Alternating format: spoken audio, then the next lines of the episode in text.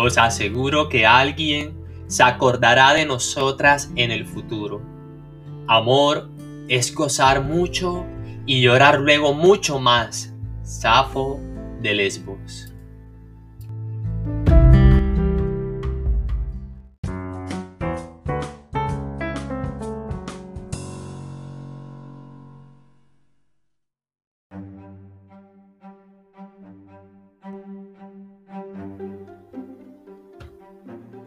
Bienvenidos a G de la Vega Cultura. En este episodio estaré presentando a Safo de Mitilene o Safo de Lesbos, la poeta cuya idea sobre el amor y la sexualidad está vigente 2600 años después.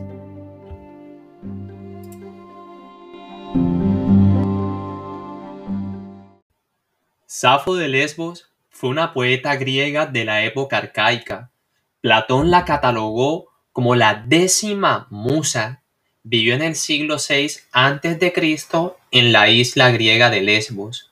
Acerca de la vida personal de Safo provienen de interpretaciones de su obra poética, de la cual se cree que nos ha llegado menos del 10%. De hecho, prácticamente todo lo que se sabe de su vida se dedujo de sus poemas. El contenido amoroso de sus poemas propició toda clase de rumores sobre su vida. Y sí, es por ella que usamos la palabra lesbiana que originalmente significaba alguien de Lesbos.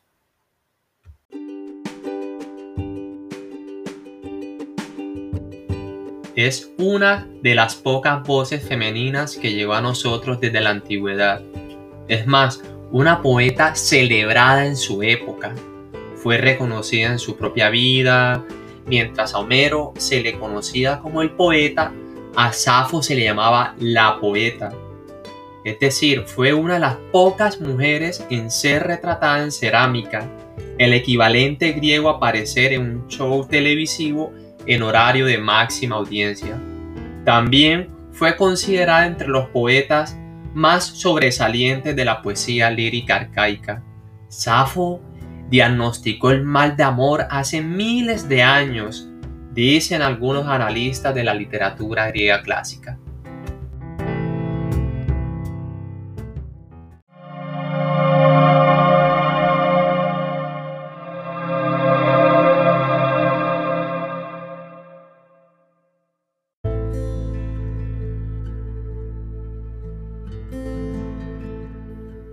Uno de los poemas que se le conoce dice así, Dulce madre mía, no puedo trabajar, el uso se me cae entre los dedos, Afrodita ha llenado mi corazón de amor a un bello adolescente y yo sucumbo a ese amor.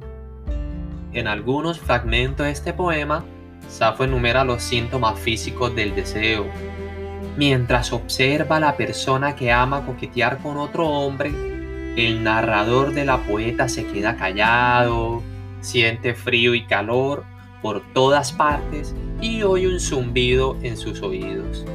Las sensaciones son tan intensas que piensa que podría morir. Y en este otro poema es un ejemplo temprano de un poeta que escribe sobre el costo físico que el deseo puede ejercer sobre nosotros. Me parece semejante a los dioses ese hombre que está ante ti sentado y escucha la preciosa voz de cerca y la risa adorable que hace temblar mi corazón en el pecho. En cuanto te veo, se me va el habla, se me rompe la lengua, me hormiguea un fuego impalpable. Mis ojos no ven, no oigo claro, Transpiro de frío, un temblor se adueña de mí, descolorida como pasto seco me muero, pero a todo hay que atreverse cuando nada se tiene.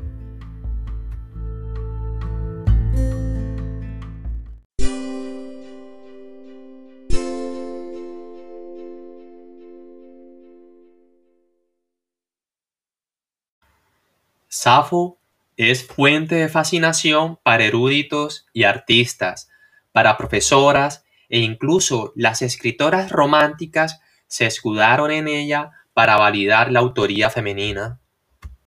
La profesora Margaret Reynolds, experta en la figura de la poeta, desgranó para la BBC, Servicio Público de Radio y Televisión del Reino Unido, algunos aspectos de la vida y la obra de Safo que la hacen vigente a día de hoy. Es considerada un ícono del lesbianismo, pero la poeta escribió sobre su deseo tanto por mujeres como de hombres, apunta la profesora Reynolds. La expresión de la sexualidad fluida de Safo tiene mucho en común con la forma en que muchos eligen expresar su identidad sexual hoy en día. Los poemas de la poeta juegan con nuestras expectativas sobre el género y provocan preguntas sobre sexualidad. ¿Quién habla? ¿Una mujer o un hombre? ¿Quién es el amante? ¿Un hombre o una mujer?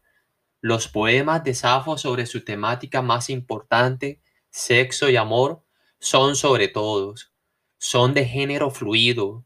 A Safo no le importaba quién amamos, sigue siendo amor. Así que hoy en día la lección que podrían darnos esta poeta es que no te preocupes por etiquetas, solo sigue y sé quién eres. La poeta Safo, cuya idea sobre el amor y la sexualidad sigue vigente.